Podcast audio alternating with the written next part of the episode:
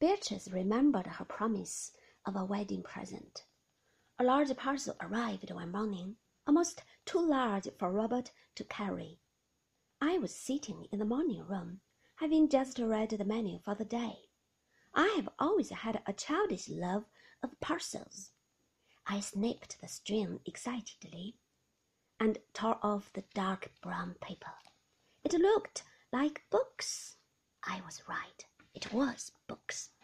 Four big volumes, a history of painting, and a sheet of notepaper in the first volume saying, I hope this is the sort of thing you like, and signed, Love from Beatrice.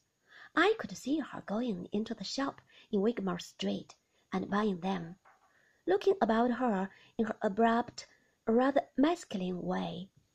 I want a set of books for someone who is keen on art, she would say, and the attendant would answer, Yes, madam. Will you come this way? She would finger the volumes a little suspiciously. Yes, that's about the price. It's for a wedding present. I want them to look good. Are these all about art?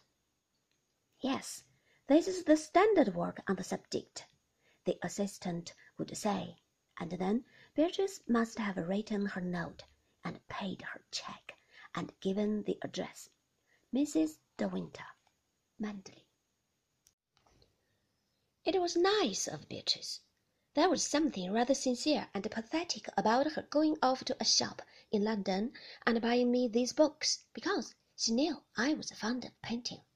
She imagined me, I expect, sitting down on a wet day and looking solemnly at the illustrations, and perhaps getting a sheet of drawing paper and a paint box and copying one of the pictures. Dear Beatrice, I had a sudden stupid desire to cry. I gathered up the heavy volumes and looked round the morning room for somewhere to put them. They were out of place in that fragile, delicate room. Never mind, it was my room now, after all. I arranged them in a row on the top of the desk.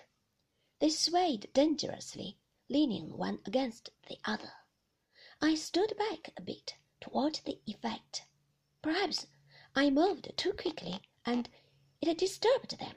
At any rate, the foremost one fell, and the others slid after him.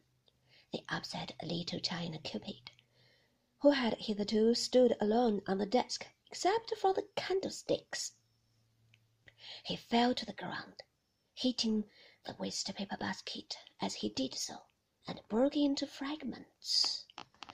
I glanced hurriedly at the door like a guilty child. I knelt on the floor and swept up the pieces into my hand. I found an envelope to put them in. I hid the envelope at the back of one of the drawers in the desk. Then I took the books off to the library and found room for them on the shelves. Maxim laughed when I showed them to him with pride. Dear old bee, he said, you must have had a success with her. She never opens a book if she can help it. Did she say anything about, well, what she thought of me? I asked. The day she came to lunch? No, I don't think so.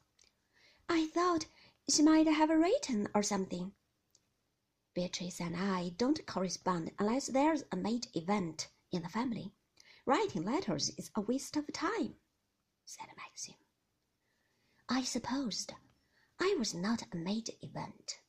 Yet, if I had been Beatrice and had a brother and the brother married, surely one would have said something, expressed an opinion, written towards, unless, of course, one had taken a dislike to the wife or thought her unsuitable. Then, of course, it would be different. Still, Beatrice had taken the trouble to go up to London and to buy the books for me. She would not have done that if she disliked me. It was the following day, I remember, when Frith who had brought in the coffee after lunch to the library, waited a moment, hovering behind Maxim, and said, Could I speak to you, sir? Maxim glanced up from his paper. Yes, Frith, what is it? he said, rather surprised. Frith wore a stiff, solemn expression. His lips pursed. I thought at once his wife had. It's about Robert, sir. There has been a slight unpleasantness between him and Mrs. Danvers. Robert is very upset.